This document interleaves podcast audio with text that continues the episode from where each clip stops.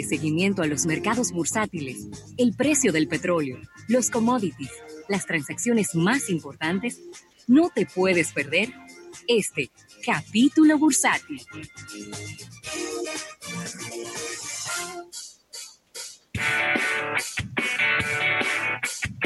Hola Rafael y agradecer este capítulo bursátil al Banco Popular a tu lado siempre y de inmediato entrar en estas, en estas eh, noticias económicas. Eh, déjame ver, porque tenía, tenía por aquí eh, una información preocupante, ¿no? Pero muy preocupante para, para también, vamos a decir que ponerla en balance con una positiva que están difíciles, pero últimamente he tenido suerte encontrando estas noticias positivas, escudriñándolas para conseguirlas.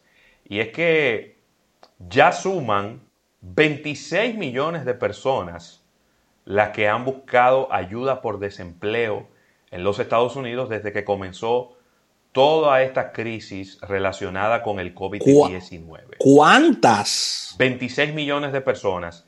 Es decir, la semana pasada se sumaron 4.4 millones de personas más que fueron enviadas para su casa. Recuérdense que, y siempre es bueno hacer esta aclaración para los nuevos oyentes del programa, porque ya los oyentes regulares nos han escuchado hablando de esto en otras ocasiones, y es que en Estados Unidos no existe la cesantía, no existe la liquidación, no existe ese dinero que se le entrega al empleado cuando, cuando el, el empleador lo despide. Sencillamente, usted está, mientras va trabajando, va acumulando en los fondos de pensiones y hay un fondo de ayuda para los desempleados que creo que anda por el 60% del eh, valor total de lo que ganabas, ¿no? Entonces, 4.4 millones de personas que le dijeron, mira, eh, ahora mismo no te necesitamos, vete para tu casa que después nosotros te llamamos, y ya suman 26 millones de personas que se han quedado sin empleo en los Estados Unidos de Norteamérica inmediatamente van a través del Internet, solicitan ayuda por desempleo para que entonces le empiecen a pasar este subsidio, pudiéramos llamarle, porque anda por un 60% de lo que ganabas anteriormente, y con esto poder sobrevivir. Se habla de que la tasa de desempleo, Rafael, agárrate, en abril pudiera subir hasta el 20%. ¿Qué? Sí, después estaba, por el, estaba por debajo del 3.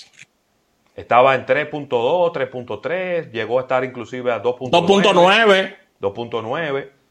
Pudiera estar llegando hasta el 20%, porque estamos hablando de 26 personas adicionales que no están trabajando y que quisieran estar trabajando, porque esa es la medición correcta. Gente que no trabaja, pero que quiere trabajar, porque el que no quiere trabajar no lo meten dentro del cálculo de las personas desempleadas. Mira, quiero enviar un fuerte saludo a un directo ejecutivo, gran amigo que está en sintonía en este espacio, Roberto Tineo, ejecutivo, ejecutivo de Grupo Universal. Un fuerte abrazo para él. Excelente ser humano, así que desearle mucha salud y un fuerte abrazo. Sumado a lo que dices, Ravelo, el Congreso y la Casa Blanca están acordando un rescate económico la segunda parte de este rescate económico, porque ya vino una, de 480 mil millones de dólares. Creo que ahí tenemos que abrir los libros, irnos inclusive al libro Guinness para ver si hay algún rescate más importante en la historia de la humanidad que este que está realizando Estados Unidos con relación a esta a esta inyección a la economía norteamericana y a la economía del mundo. Y debemos de conversar con, con para preguntarle de dónde que salen estos fondos o es si, si prenden una maquinita y digan impriman ahí. O sea, hay que ver de dónde que están saliendo todos estos fondos, ya que tuvimos una primera parte de un rescate, si la memoria no me falla, era de más de 300 mil millones de dólares. Ahora 480 mil millones de dólares. Pero esos 480 mil millones de rescate solamente son para medianos y pequeños negocios. Ay, Dios mío. Solamente, ¿eh? Solamente. Nosotros no tenemos un negocio allá en Estados Unidos, vamos a mandar. Yo creo que no. Eh, pero creo que no sé, eh, bueno, vamos a preguntarle a Eriden, pero creo que no, ese dinero no necesariamente para entregárselo eh, a cambio de nada. Creo que ese dinero va a estar disponible para, préstamos blandos y cosas por el estilo. Eh, no estoy al 100% seguro de lo que estoy diciendo. No, incentivos fiscales, préstamos, temas de, de, vamos a pagarte la nómina de los empleados. Todo eso, por ahí es el asunto. Claro, claro que sí. Así que eh, es, una, es una situación bastante, bastante preocupante. Y por otro lado, y tengo aquí esta buena noticia, y es que Target, recuérdense que Target es una de las cadenas de... Es como un hipermercado, ¿no? Tiene supermercado, tiene ropa, tiene ferretería, tiene hogar, baños, habitaciones, tiene un poco de todo. Target eh, ha tenido, pues, un aumento en sus ventas de un 7% en el primer trimestre fiscal. Las tiendas dentro, físicamente, han caído pero las, las ventas en línea se han duplicado, Rafael. Y Target bien, eh, eh, tiene años trabajando eh, el e-commerce de manera muy efectiva, al igual que Walmart. Sí. Es posible que se vean afectados por un aumento en los costos, porque lo que la gente está haciendo es pidiendo que le lleven a su casa los productos para no tener que ir. Hay que buscarme empleados para eso, ¿eh? Totalmente. Y eh, pues ahí estuve escuchando las, eh, y leyendo las declaraciones de Brian Cornell, quien es el CEO de Target, que en el, las acciones inmediaron, eh, em, em, empezaron a, a caer en un 7%, pero después empezaron a recuperar y bueno, se han mantenido ahí, vamos a decir que dentro de lo, dentro de lo positivo. Ahora, Fíjate lo importante que es haber arrancado un proceso de comercio electrónico antes de que todo esto comenzara. Así es. Antes de que toda esta crisis comenzara, porque ya usted lo probó, usted lo, lo, viene aceitando. A lo mejor tú no esperabas que ese porcentaje de ventas se moviera la parte online, pero cuando llega, tú fortaleces un poco más tu estructura. No es lo mismo que usted en el medio de todo este lío, tener que armar un sistema de eh, comercio eh, electrónico, porque es mucho más difícil, ¿no? Eh, déjame ver, déjame ver por aquí.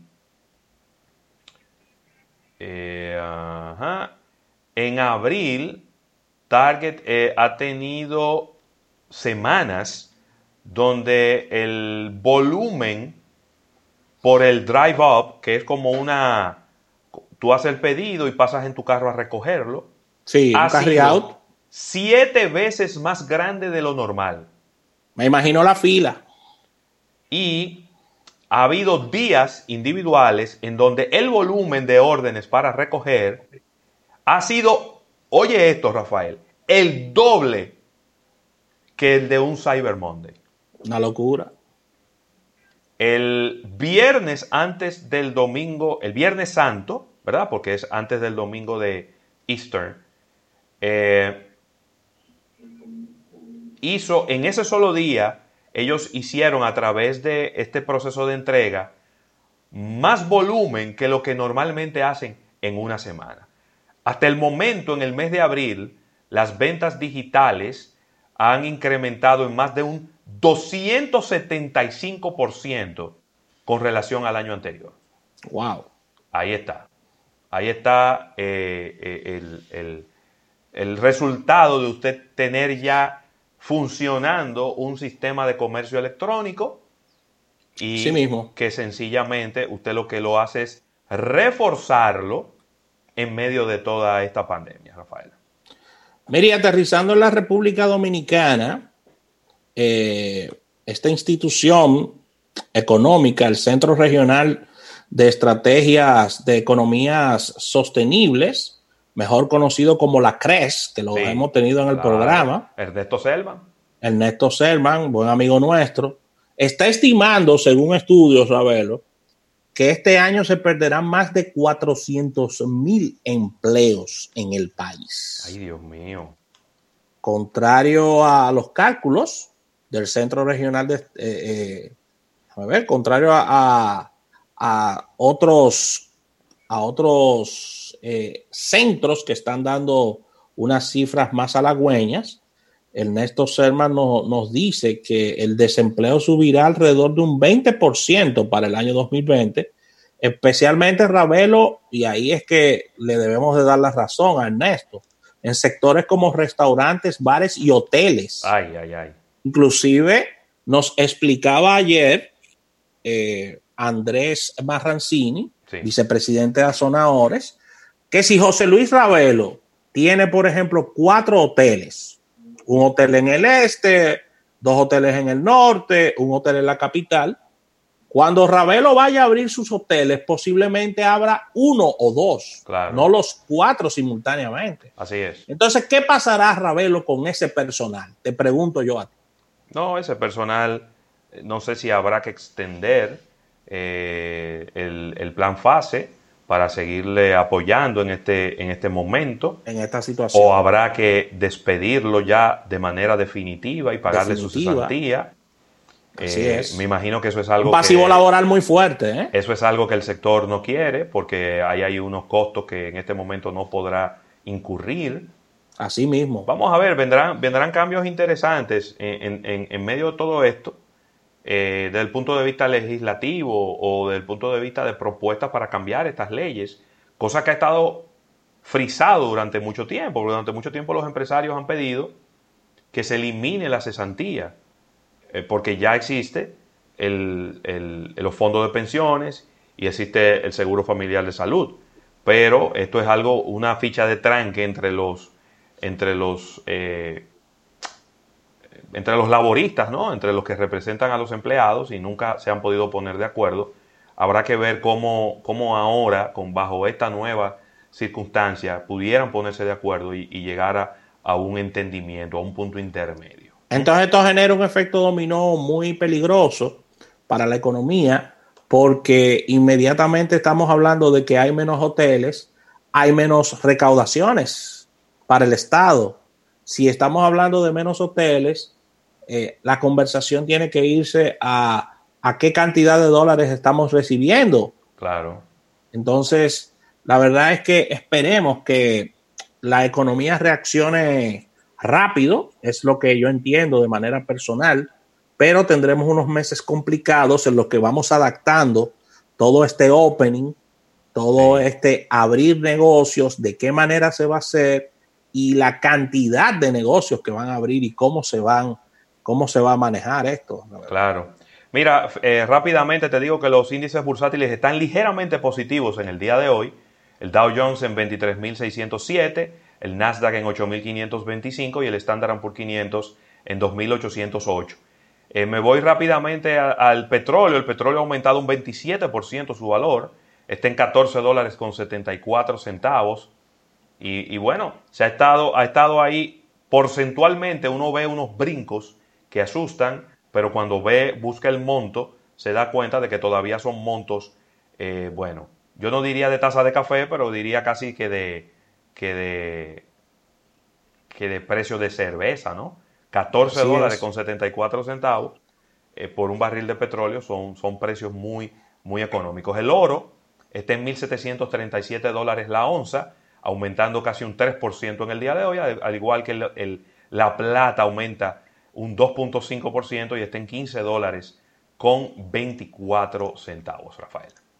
Así que con esta información cerramos este capítulo bursátil, dando las gracias a nuestros amigos del Banco Popular, Banco Popular a tu lado siempre. Al retorno venimos con Joaquín Yeara, vamos a estar hablando de todo lo que está preparando 360 con relación a esta pandemia y vamos a hablar de cómo anda el mundo del entretenimiento, ya que él es productor y también promotor de espectáculos.